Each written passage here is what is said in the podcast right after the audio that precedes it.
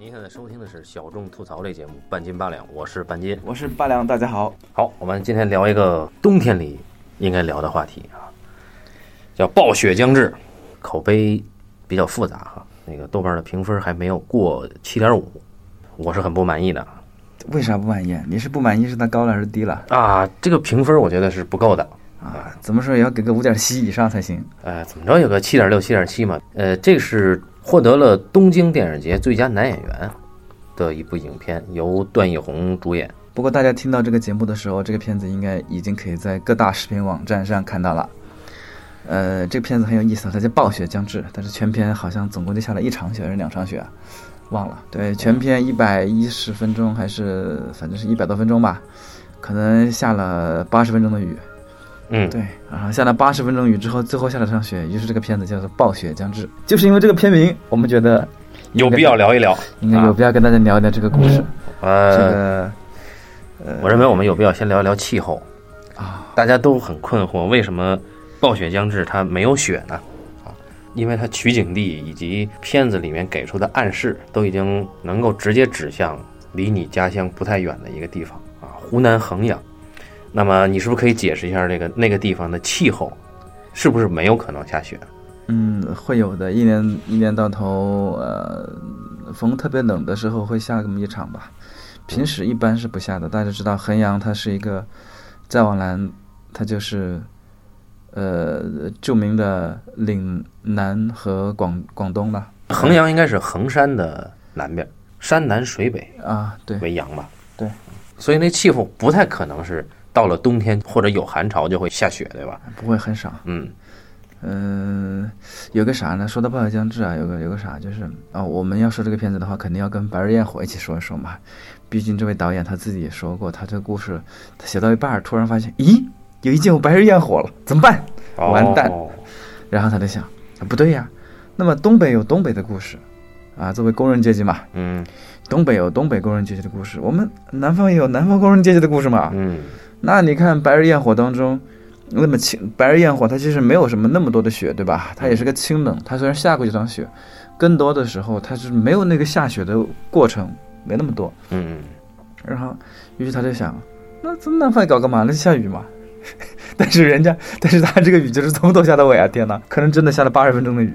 就是唯一能跟他比肩的，应该是雷德利·斯科特的《银翼杀手》啊，从头下到尾。嗯，先说这个雨啊，首先有两个好处。第一，呃，在电影当中，这个一旦以这个雨啊、水呀、这种呃泥泞这样的东西啊，它就会非常的有质感，嗯这是第一。第二是雨呢，我后面其实它有也有一个画面上它有个点题的东西，我自己私私以为有可能是有这个想法，就是呃，当荧幕上有了雨之后，因为雨吧，嗯，大家都知道雨是一幕，大家说像那个木尾一样，对不对？雨，雨幕，对雨幕嘛，对不对？它会什么呢？它会把整个幕后面的所有东西全挡住，相当于它会把雨当中你所有看的东西会层次会变得扁平化。当然了，我不是说它纵深变大，画面纵深不对，但是你从你的给你的感觉上，你会把它变得模糊，也就是人和物会融到一起去。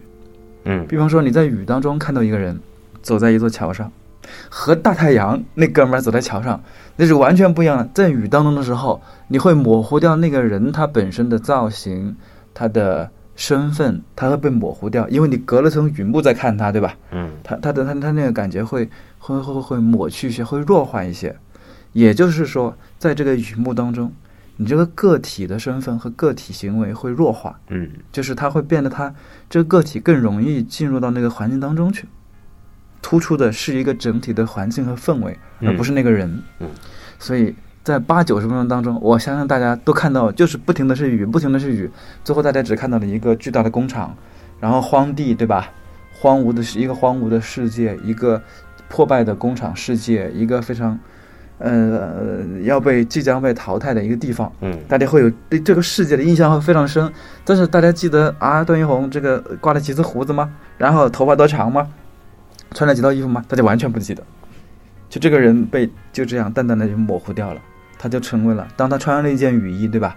就成为了无数工人当中的一个，往里面一进，你就看不出来他了。嗯，这个雨还是很有意思的，很好用，就是得花钱啊。这个雨啊，得有多少水车去喷啊？我看那么大的雨，天天喷水车都喷了几十万了。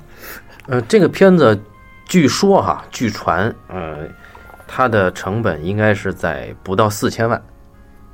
我觉得这片子可能就两千万就拍完了吧？会花那么多钱吗？我不知道是不是算上了宣传啊。当一旦呃有了雨呢，人就显得更沉重，就是有的人在躲雨，有的人在避雨，然后雨会把人身上的衣物打湿啊，然后人穿的雨衣也好，正常的衣服也好，风雨衣也好，都会因为被浸透了以后，它的质感会变得更加质重。那么走起路来的节奏啊，整个的这种感觉都跟这个大太阳下面或者阴天或者雾霾天啊，雾霾天是不一样的。对所以这个《银翼杀手》当时这个闹罢工嘛，就是整天就是雨景嘛，也是有它的道理的啊。嗯，对。然后，但是咱们这片子不叫暴雨将至啊，暴雨将至已经有一个片子叫暴雨将至了，它叫暴雪将至。它是一个很有意思的东西，就是，嗯呃，为什么叫做暴雪将至呢？我觉得这个可以点题作为我们这一期的话题。当然，我们可以先。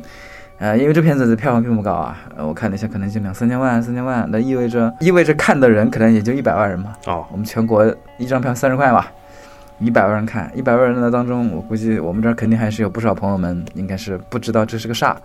嗯，按照惯例，对，然后大家也不不见得说我们一说了白日焰火，大家就知道了哦，原来这是个白日焰火，呃什么，但你也未必这么清楚，所以还是应该跟大家先聊聊这是个啥。说一九九七年啊，呃，湖南某那是一个春天，呃，湖南某市小城市里了，接连发生了奸杀女人的这个连环杀人案。呃，故事的开始呢，某一个工厂啊，工厂里边有一个保安队，保卫科的科长，姓于，老于，由段奕宏老师饰演。老于呢，所在的工厂里面这个范围里边有一片荒地。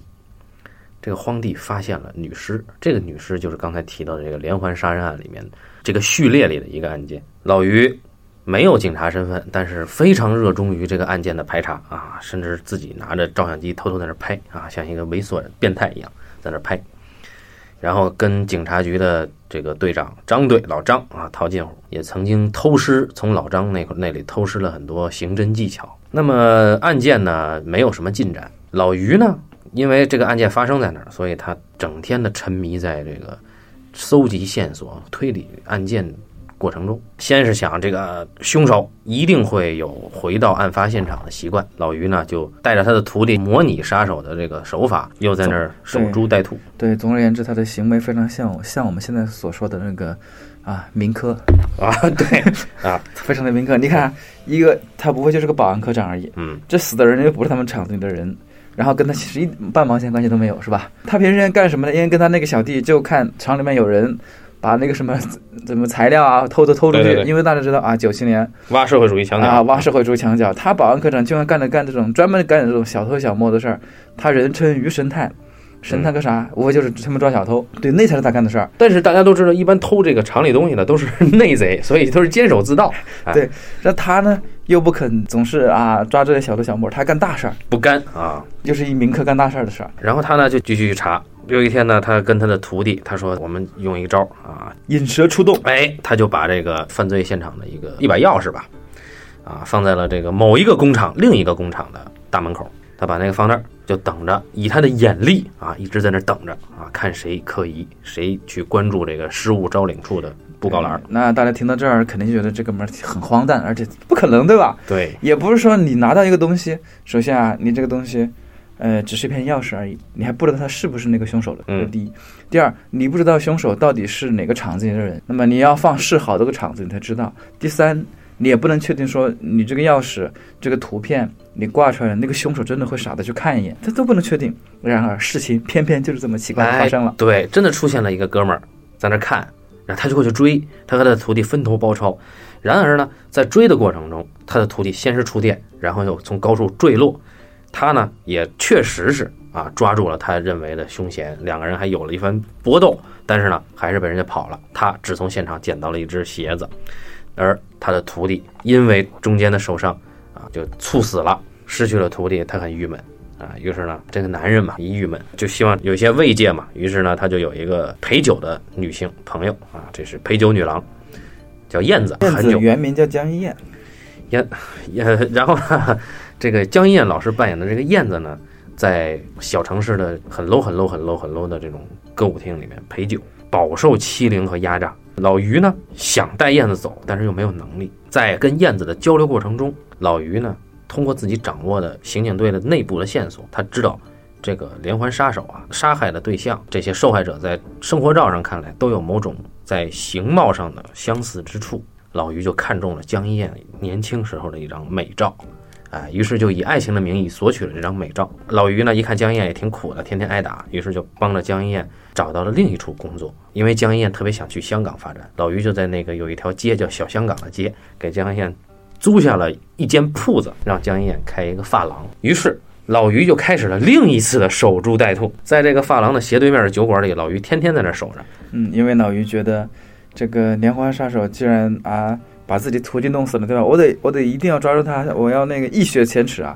所以他就有这个叫这个不叫守株待兔了，这应该叫钓鱼好了，这应该是钓鱼执法。哦，钓鱼执法啊，，对他把那个他的诱饵了，就是这个燕子，嗯他觉得这个凶手，因为他知道这个凶手好几次，呃，那个都是往那个经过小香港的女孩下的手嘛，所以他就在那儿天天盯着燕子，就等着那哥们儿来找燕子。然后果不其然，有一天他等到了一个人啊，这个人外貌神态都非常符合脑鱼心目中嗯那个犯人的形象。嗯。好，现在就是那只鞋的问题了。但老于呢，一直等着这哥们儿出手啊，这哥们儿真的没出手。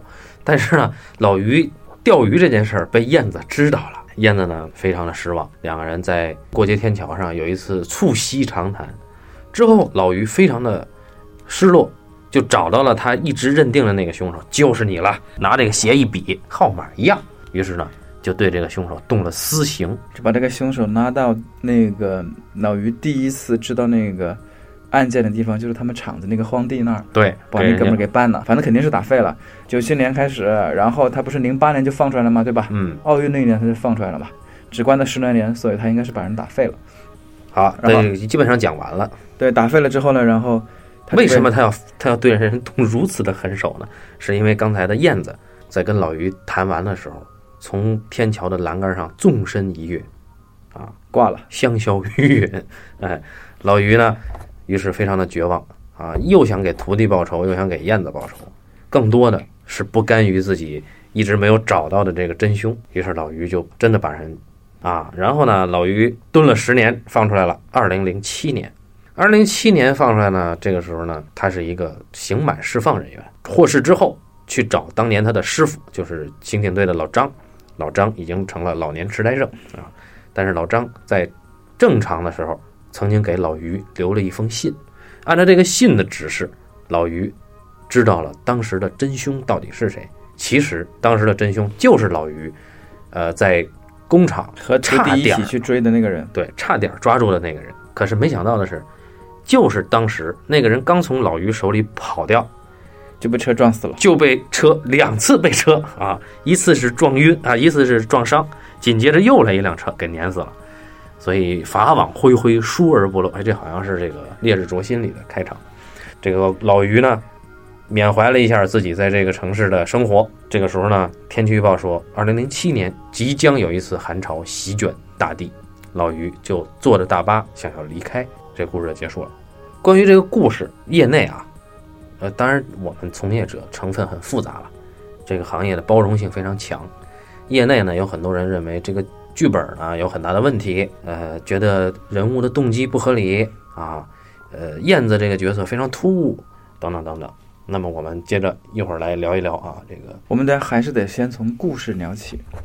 嗯，因为这个故事啊是一个索然无味的故事。首先啊，我讲由由我们这么一讲，它是相当无趣的一个故事。嗯嗯，当然放到电影当中呢，观众看的时候也会没有那么的适应，有两个原因。第一个就是，嗯，其实大家确实不太能够理解老于他所处的环境，以及他这个人的这些，就这个人的动机。就觉得他有病，对，确实不太好理解。呃，因为它毕竟是一个这这二十年前的一个事情吧，就是很很久远的事情。那呃，我们这位导演，这位董越也是编剧啊，这位先生呢，他是七十年代生的人吧，应该是，所以他写这个东西，我相信肯定是他能够理解的东西。呃，我们知道九十年代末正好是就是一九九七年前后啊啊，那个时候正是啊，就是一九九年，那是一个春天嘛，大家都要去下海经商嘛。啊！我不下岗，谁下岗？对对对对。咱们工人要为国家想，对，嗯，那么在大家都知道啊，东北有个下岗潮啊，所以闹得很凶。但其实上全国各地都一样啊，嗯南南方也一样。呃，像呃那个故事发生在那个地方，我们看那儿好多钢厂啊、机械厂啊，嗯，还有轴承厂啊对，那些厂嗯，那些厂呢都是在呃在在在改制在改制，很多人都退了。你包括老于自己也被裁了，对不对？嗯，老于就在某一天早上啊，几十个人在工厂门口准备去上班，结果最后进去了四五个人吧，另外好几十号人都直接就是直接通知说你可以去，到时候会把东西把自己厂里面的东西领回家就行了。嗯你们都被都已经下岗了，就都是这种事儿。下岗是什么呢？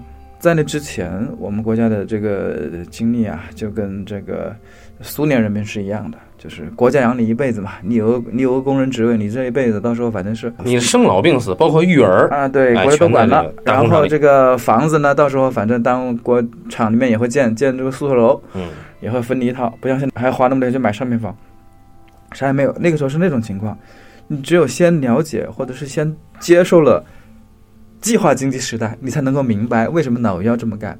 因为在计划经济时代结束的那几年里，大家都知道，呃，下海或者是说你要去干别的，呃就是只要投身于这个市场经济的洪流当中的时候，大家心里是没有谱的。没有谱的时候怎么办？大家没有安全感。没有安全感怎么办？大家一门心思想的就是还有最后一个铁饭碗可以干，就是你厂工厂不行，还有比工厂更高一级的铁饭碗，就是我们现在所说的公务员考试。在当时，那就是进入政府部门。那么老于苦心积虑，想的就是干嘛？就是想着像隔壁那个厂有个老马是吗？哦，隔壁厂有个老马，啊，就是破格提拔进了警队，成了一名警察。那他作为保安科长，保卫科长，他的最高理想，他有没有这个心思呢？他其实是有的，哎，我觉得这一点是我们要探讨的。对，啊他有的。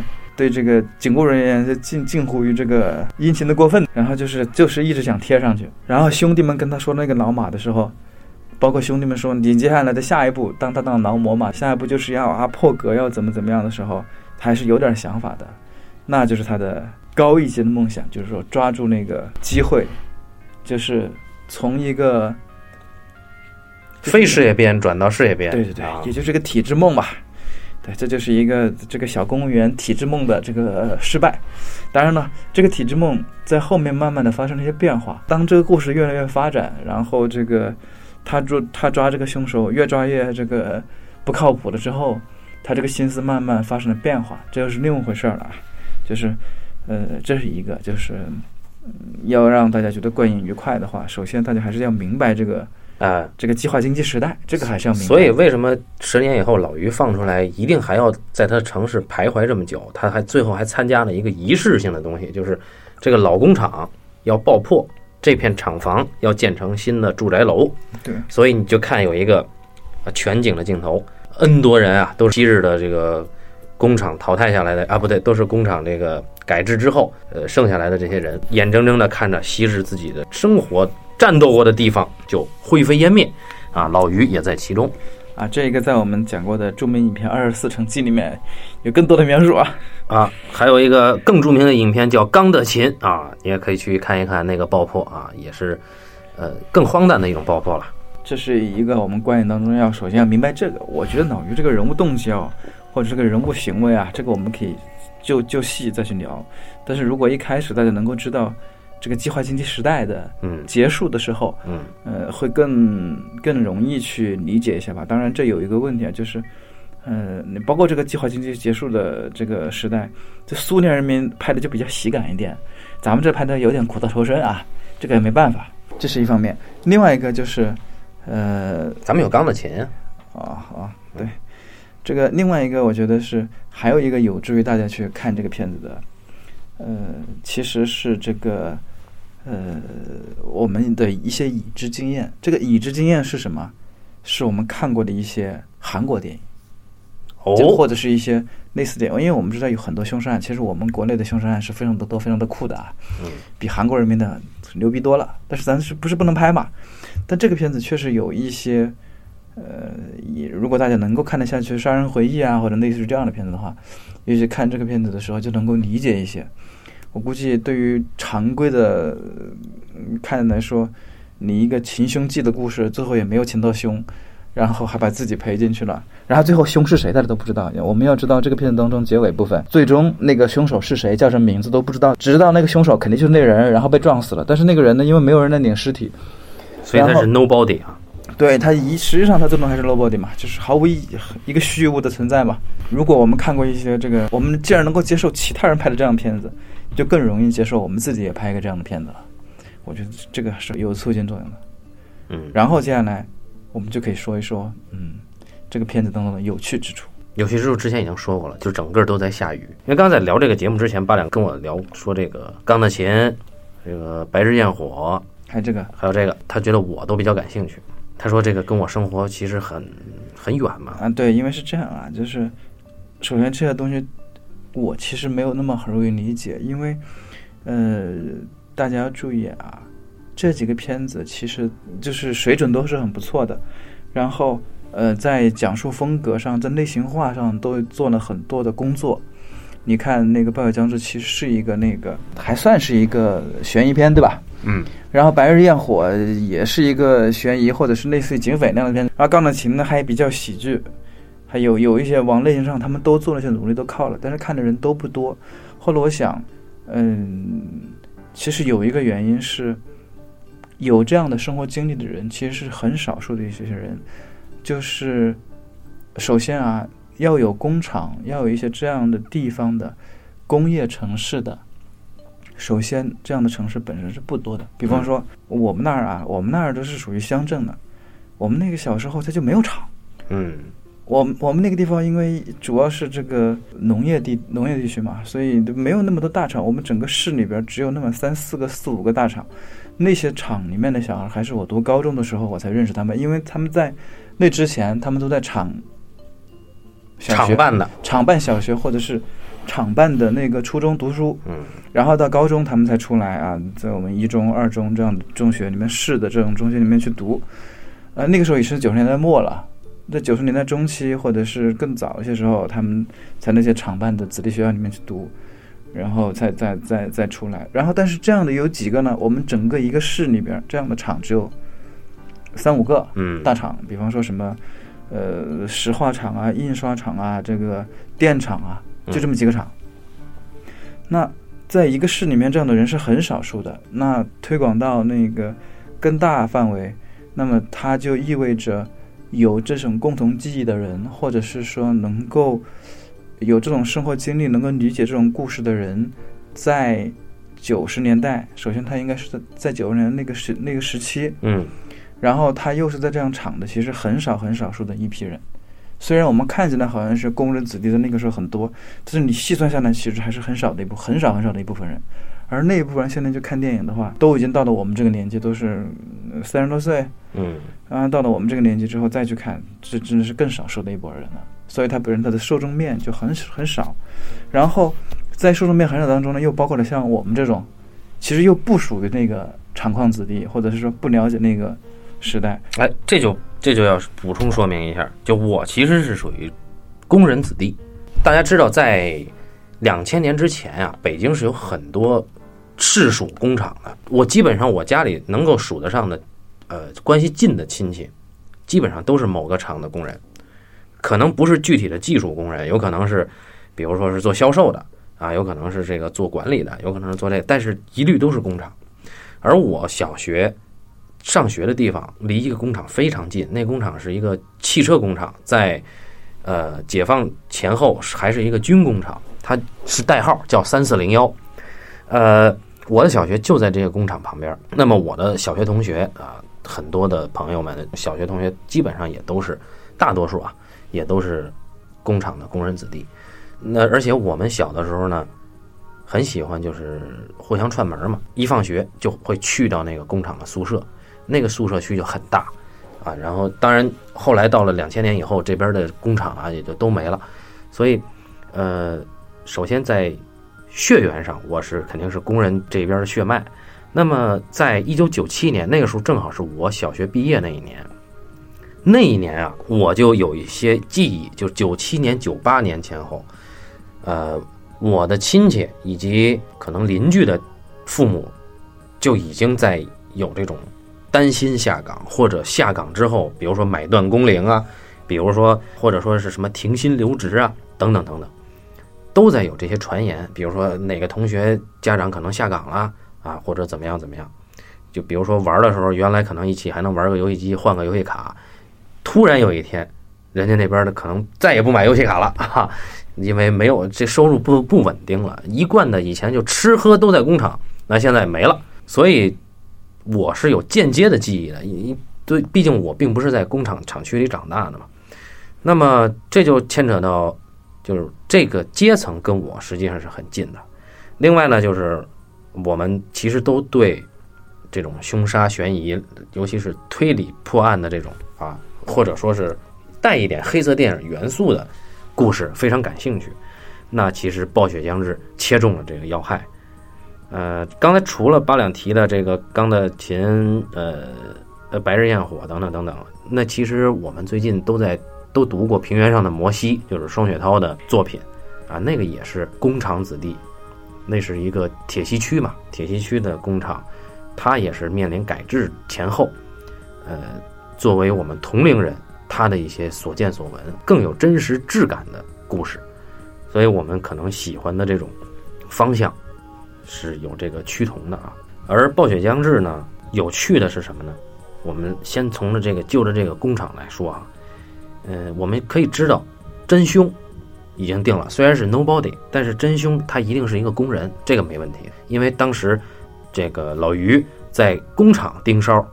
差点抓住了那个人，他的那个鞋，也就是工人阶级常穿的那种胶底鞋，嗯，解放鞋是吗？嗯，估计不是解放鞋，也是胶底鞋，类似解放鞋吧。对，而且那哥们儿明显是从工厂下班的时候，就是从工厂里面出来的呗。嗯，而且对工厂的环境极其熟悉啊。然后，在这个故事里，曾经有一个嫌疑人杀了自己的妻子，那个人也是工人，因为把他抓走的时候是从工厂的宿舍楼里面抓走的他。那个人也是，当然他后来很快就排除了嫌疑，因为他杀他妻子是一个激情杀人，是个个案。他也是个工人啊。呃，老于不用说了，是工人，徒弟也是工人啊。那个有趣的是，老于曾经为了套取情报去过一个舞场啊，那个舞场名字我忘了。他跟那个舞场的少妇啊曾经发生过什么啊？那个舞场实际上也是工人阶级常去娱乐的地方，因为老于是从一个工人的嘴里听说了那个舞场。啊，有可能有线索，所以才去的。老于是先是在，呃，杀人现场找到了一个喜欢偷窥的工人，又从这个工人口里逼问出了这个舞场的存在，又去这个舞场找了当时一个自称目击者的少妇，啊，两个人还发生了一夜情，以至于这个少妇当时提供给老于一个线索，这个这一点是非常有趣的闲笔啊，他提供给老于一个线索，他说他见过那个人。但是呢，等着老于第二次再去这个舞场的时候，我们注意那个少妇看着老于一副难以置信的表情，紧接着爆发出很长时间的笑声。呃，这个少妇她当时给出的感觉就是：哎，你居然拿这个事这么认真的当回事儿，简直不可思议啊！那个是老于被周围人认为疯掉的一个呃非常明确的一个反应啊。那我们就很容易得出一个。很有趣的结论就是，《暴雪将至》这个片子，它的环境也好，人物的生态也好，呃，破案的所有线索也好，几乎都是来自于工厂啊。人物的整个的人物关系啊，以及人物如何勾连到另一个人物，它都是通过工厂的生活环境、娱乐环境啊，以及工厂工人之间的闲聊找到的线索。所以我个人非常喜欢的一点是，他能够在这个阶级，在这样一个空间和这样一个时间点上做足工厂的文章，把它做透，而没有引入旁支的其他不属于这个世界的线索。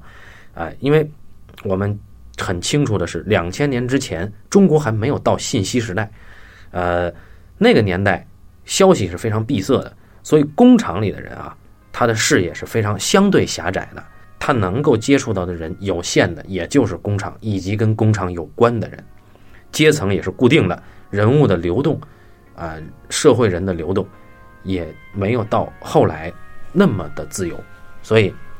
这个故事它的质感已经做到了非常严谨、非常落实的一个地方。其实它是我个人认为它的呃人物群像以及这个生活质感方面已经比《白日焰火》要好，我觉得是这样。这是我觉得我觉得这里面最有趣的一个点，就是把工人这个事儿做透。然后简单可以谈一谈，就是这里面有争议的点啊。记得有业内的朋友。说不太理解段奕宏，呃，一直这么执着于抓这个案件啊，甚至不惜把这个他认定的嫌疑人打死，啊，这这个这个事儿就无无法理解。呃，我觉得这点也没什么可聊的了。这个人物做到这个份儿上，我觉得是是相当成功的了，就是一个非常悲剧的，类似于西西弗斯的一个人物，不断的把这个石头推上去，然后再滚下来，他继续往上推。当一个人啊。刚才巴郎已经说了，他面临到这个时代变迁的时候，他找不到自己的位置，在这种慌乱的情况之下，唯一能够证明他存在过，能够证明他有用，能够给他自己有存在意义的一个证明是什么呢？是他曾经做过劳模。为什么是劳模呢？因为他一直在帮着厂里规避损失，对吧？哎，避免厂里财务流失。神探于国伟。但是这个时候，他在侦破这个案件的时候，产生了一个非常大的困难，一个又一个，失去了徒弟，失去了爱人，甚至爱人死之前也没有原谅，或者也没有真正理解他为什么要搞钓鱼，哎，那么他就非常的憋屈。那这个这种前提之下，无论如何，他唯一的救命稻草就是那个长得很像变态的呃哥们儿。那这个时候，如果他不把他绳之以法，以他的以老于的思维去绳之以法啊，当然就是干掉的话，老于就没法在这个世界上生存。如果不这么干，老于自己就崩溃了啊。所以，呃，老于被抓，呃，我看到老张的反应是不错的，就是杜源那个演员演的也也很到位啊，并没有说呃觉得难以置信啊，就像那个舞场的大姐一样啊，没没有没有那么夸张啊，所以。呃，我觉得这个人物他的执着是非常可以理解的，但是我个人不满意的一点是，到最后一定要给出这哥们儿被两次撞死这个事儿，这个事儿就是这个事儿，我是不太不太喜欢的啊。他有点像什么呢？就是这个两次撞的结尾啊，是一个有或者没有，除非你刻意给出来了之后，观众不会想这个事儿。对，但是他有点像什么？就像《杀人回忆》的结尾，那哥们儿，这个我们的这个宋康昊又回去了，回去了之后。有人跟你说说啊，这之前有个人来过这儿。嗯，宋康昊问那个人长什么样，他说嗯，没什么印象，就是一个普通，就是一个普通而已。有一个人存在，那个人还一直存在就行了。你反而你又又知道了，对不对？对，最后给了宋康昊一一猛一抬头，很暧昧的。反而是好的，你这儿又偏偏把它给出来之后呢，就会有点怪怪的了。同样，包括他关于那个厂啊，他去两次，一次是那个那个。当年他成为劳模那个地方去了一次，礼堂，还有一次是看的那个那个地方被被被轰一次。其实我觉得这儿都有点多了，你留一次，留其中的任何一次就够了，不需要去刻意，因为这两次都是给的很足，而且第二次还贵呢。对你有一次给足了，另外一次你只要抹过去就行了。第一次已经很足了，第一次就是他去那儿，那个看门大爷说，一九九七年谁有心思去评劳模啊？对啊，所以一下就质疑了。当时老于得到劳模的那个情境，对，所以就反而就有点点奇怪了。那个很那个那笔是很好的啊，那就没有必要后边爆破了。对他有点什么，老于这个于国伟这个人有点有点什么呢？就是他那个师傅，也就是他那个老张，能够理解他，是因为老于这种人，其实相对于很多人来说，他是更敏感的人。嗯，就是。他需要某种东西来证明自己的存在，呃，有点儿有点儿像呃什么呢？就是呃，他本质上讲，他是一个很自卑的人。嗯一般情况下，我们不能说这么绝对啊，就是在一般情况下，呃，越自卑的人越在乎通过某种外在的东西，或者是通过其他人的呃承认，或者是某种某些东西去证明自己的存在。嗯就是，呃，我需要通过，嗯，通过我做了件什么事情，或者是说通过别人说啊你怎么怎么样了，我才意识到哦我怎么怎么样了。嗯，就是从别人的肯定，我才能够认可自己，而不是说我自己去认可自己，对吧？如果他能够认可自己的话，那么他跟他跟燕子是反着的，对吧？燕子是能够认可自己的，而且很清晰呃，。他很明白自己要什么东西，他他能够认可自己。而于国伟在第一次老于在第一次见到燕子的时候，他就跟老燕子说：“他说我有一个计划嗯，I have a plan，嗯，我有一个 plan，但是这个计划我就不能说啊，我不能说，他说的好像我有一个特别清晰的计划，但他不能说是为什么？就是像他这么敏感的人，他不能把他的东西说出来，就是或者是说他潜意识里面他也意识到这样的东西，呃，不是一个可以可以可以去说服人家或者是这些东西，因为他本身这个东西是要别人来说服他的，他想要的是一种别人来说服他的东西，外在的东西去印证自己，用外在去印证自身，所以他一直需要有一个可以证明自己的东西，所以他在不停的找。嗯，这个神探是他的一个身份，我们会意识到，呃，这里面有个挺有意思的现象，我不知道就是，呃，大家有没有注意，就是他这个人是没有家庭的，嗯就是也就是说，他每次在什么地方，他要么在他的车上，对吧？嗯要么在燕子的那个屋里边儿，要不就在燕子的垫子里边儿，要不在去找老张或者找老路上，反正全在这个地方，他没有自己的空间的，就是他是一个要通过别人来证明自己的人，他不许他没有办法获得自立，所以所以当最后那个呃，所以他最后当他意识到这一点的时候，我是我自己是觉得，当然我们可以有不同的理解啊，就是包括那个燕子去自杀那一段的时候，虽然给的很突然，给的很强，能够意识到，就是老于是能够意识到这一点的，他是一个没有自我的人。嗯嗯，呃，关于这个燕子自杀这个，我还稍稍有一点点的觉得可以考虑的地方，或者可以斟酌的地方，就是我觉得那个地方其实根本不用闪回的。就是你的意思，直接拍完是吗？我的意思其实觉得直接拍完也许好，就别闪。回变成了解释，嗯闪回到最后的时候变成了一个解释，就是闪回到最后的时候是他已经把那哥们儿打得不行的时候，然后再闪的，对吧？嗯在那个地方闪的就有点像是两个很强势的东西，呃闪出来，都很强的给出来之后，他那个力量反而削弱了。如果是顺着就这么顺着给，把那个情绪撑一撑、压一压，然后也许观众在他把那个哥们儿带到那个草地那个时候，观众就已经隐约着他要干什么了。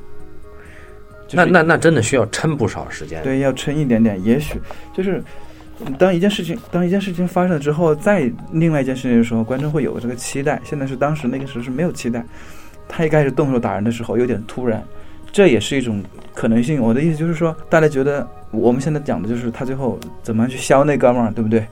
我们说了两种嘛，一种是从他这个人物上讲，对吧？他需要一个自我认同；另外一个就是我自己觉得剪辑上讲，也许会有一点点这样的问题。就如果说他真的在剧本里有这个内容的话，呃，也就是说设想一下，燕子当时直接就扎下去了啊，嗯。拍完没有剪，嗯，紧接着接下来段奕宏的戏，不知道他写没写，写的话他肯定要荡开来，然后再回来的，然后这个时候再出他去带着那个对嫌疑人，他他在那哥们儿的时候，就一开始就已经是在车上了。我们设想一下这个下来吧，呃，七宗罪这个皮特杀这个凯文史派西的时候，那个相当于是之前没有预兆，他之前没有预兆，但是你要想啊，他最后那个箱子里面放的是什么？他没给吧？我记得对，他也没给，他已经大家已经知道他要干什么了嘛，所以他就不用再给了。嗯就是很强势的东西，他用了另外一个另外一个观众能够补偿，就是自动脑补的东西，去既让你有那个思维过程，然后又让那块儿戏完整了，就是保持那个节奏。嗯，他像像现在这样，相当于是你思维过程并没有嘛，对不对？换一个角度这样讲，那女孩不要跳，留个东西留在这儿。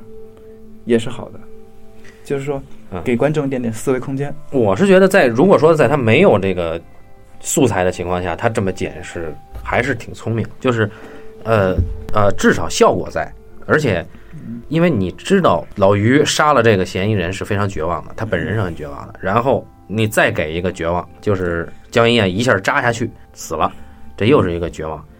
呃，这两个在一起是倒是可以叠加出这个效果。嗯，这可能就是大家在看后面结尾部分的那个情况吧。它这个东西吧，它是一个，就像我们说那位凶手是一个 nobody 一样吧。这故事它是一个虚无的故事，嗯，很虚无。它相当虚无的故事。它，而它不仅仅很虚无，它要讲明白，告诉你它很虚无。你包括最后那个那个大雪嘛，嗯，下雪了，车怎么发动，都动不了了。对，我们要意识到，脑鱼之前任何时候他往哪个地方走，方向行动都没有问题的。就这样突然停下来了，然后就结束了。他最后他已经失去了方向，对吧？呃，这个结尾我还挺喜欢的啊，嗯没就是有自我了车在那儿动不了，嗯，然后下雪，还我觉得还不错。如果拿掉那个厂房爆破这段戏的话，啊，我觉得是不错的。这个燕子这这个戏啊，呃，如果刨去这个演员本身状态的问题啊，呃，我觉得燕子的戏并没有给的太过多。我觉得燕子的戏还是在一个合理的范围内的，就是它的这个量。有人也说燕子的戏是被砍掉了一些，我第一次看到燕那个江燕出场的时候，我心里想，哎，这跟那个武场那个人不一样啊，好像不是那个人啊。啊，因为我一开始，因为你想之前女性角色就出现过一个，就是武场那个大姐，对吧？对，所以我第一反应是武场那个大姐嘛，他们俩在那儿认识了，然后好了嘛。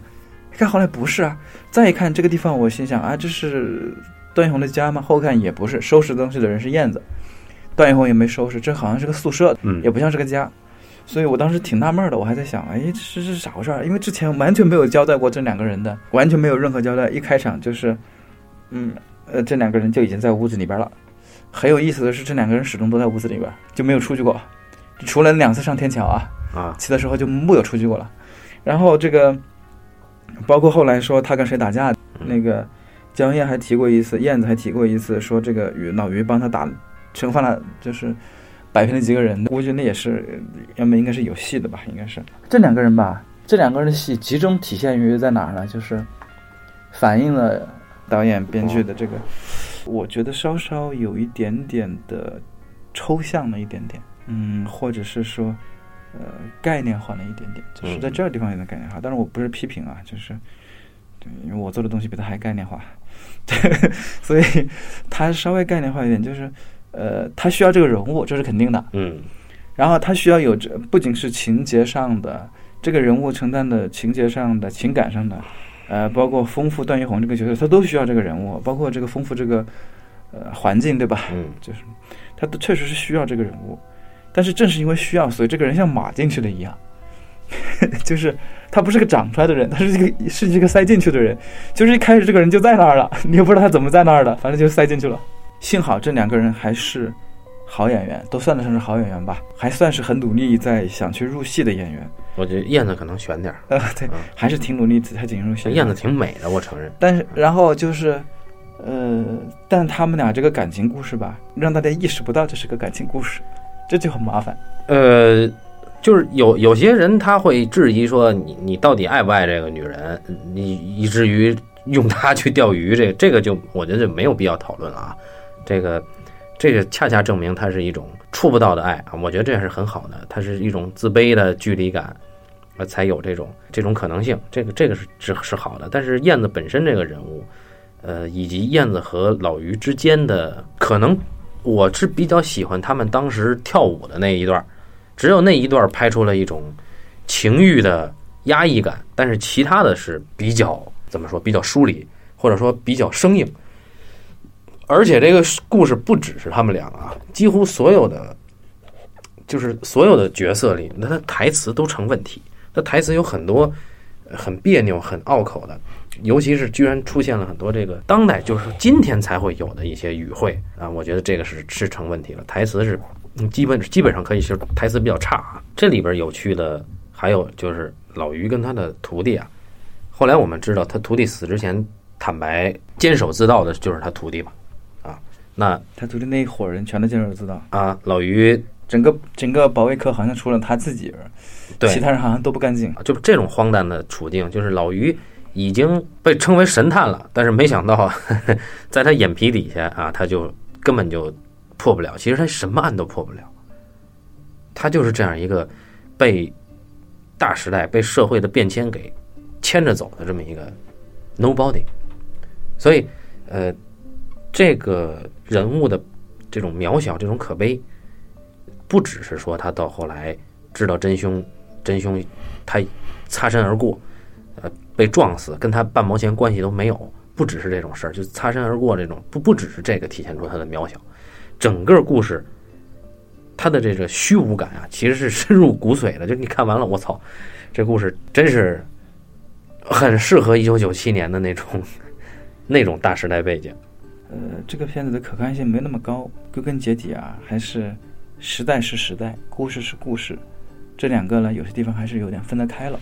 他太想讲明白他想讲的东西了，这种刚刚说的，包括最后他这个他的虚无感，他太想把这事讲明白了。嗯，所以呢，这个戏就弱了。就像你刚刚说的，他有的地方明明是很好的戏，是吧？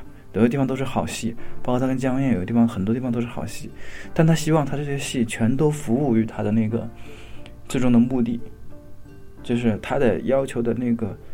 完整性，或者是说他的那可控性要非常的高，嗯，非常的高，就显得有点机械，有点有点僵硬。他的时代的东西跟它的那个呃情节或者它的戏剧性的东西呢，就是稍稍就是戏的处理上就没有那么的圆润。当然了，这个是可以后面再可以再，我相我相信他下面再拍的话应该会好一些吧。然后再要说起来就是，嗯，这个导演好像是是是电学院的吗？有说法说是文学系毕业的。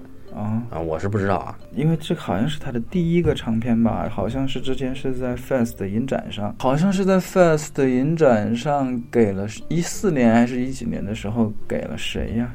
给那位肖，他这边人姓肖，哦。